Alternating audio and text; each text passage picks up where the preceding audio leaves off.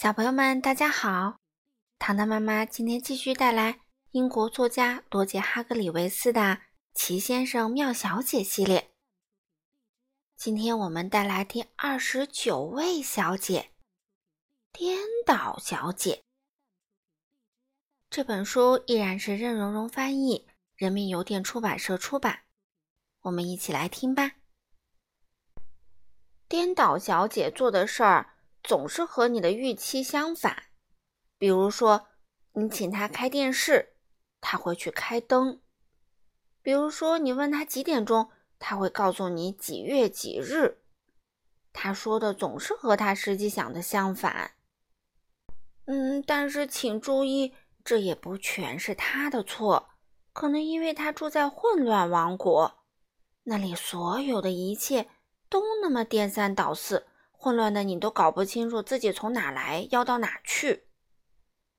混乱王国的人会说：“从哪去到哪来？”混乱王国真是一个奇怪的地方。那里的蠕虫不生活在地洞里，而是住在树上；鸟儿们呢，却生活在地洞里。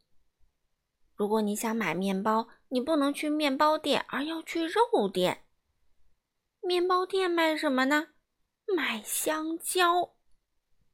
一天早晨，颠倒小姐正在吃早饭，烤牛肉和约克郡布丁。这时传来一阵敲门声。一开始，颠倒小姐没听见，因为那声音听起来并不像敲门，倒像是轻轻敲手指的声音，踏踏踏。最后，她总算听见了。她走过去看，究竟是谁？他打开了门。“你好。”一个小小的声音说。颠倒小姐把头低下来，再低下来，才发现站在自己面前的是小小先生。小小先生扬扬帽子说：“你好，再见。”颠倒小姐微笑着说：“嗯。”小小先生糊涂了，听到这样的回答，不糊涂才怪呢。你能帮我个忙吗？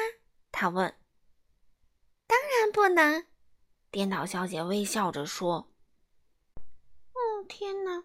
小小先生说：“我迷路了。”啊，这样啊！颠倒小姐说：“很高兴认识你，麋鹿先生。”嗯，不不，小小先生说：“我想找一个叫颠倒小姐的人。”你就是，颠倒小姐笑着说：“啊。”我有一封信要给他，小小先生说。“哦，糟糕！”颠倒小姐回答，“我没收到过任何电话。”啊，我想我得走了。小小先生被弄糊涂了。再见。你好，颠倒小姐说着就关上了门。哎，小小先生摇着头回了家。这封信啊，是快乐先生写的。他想邀请颠倒小姐参加他的生日聚会。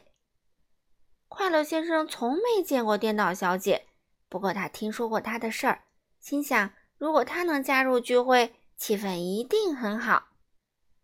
聚会时间是三月十四日，星期二下午三点钟。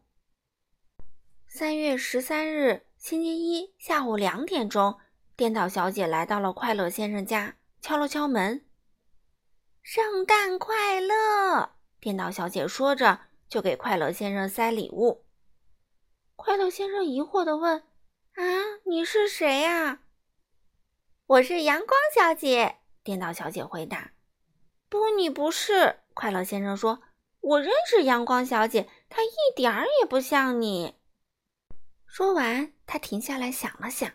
“哦！”他笑了起来，“我知道你是谁了。”哼，你是颠倒小姐对吗？我听说你说的总是和你想的相反。你进来吧，快乐先生说。嗯，不，谢谢。颠倒小姐笑着说。快乐先生带她来到了客厅。啊，真是一个可怕的房间，他说。快乐先生咧嘴笑了，他明白了，他听说过有关颠倒小姐的事情都是真的。你想来杯茶吗？快乐先生问。“嗯，我最不喜欢的就是它啦。颠倒小姐说。快乐先生又咧嘴笑了，接着把茶壶放在了炉子上。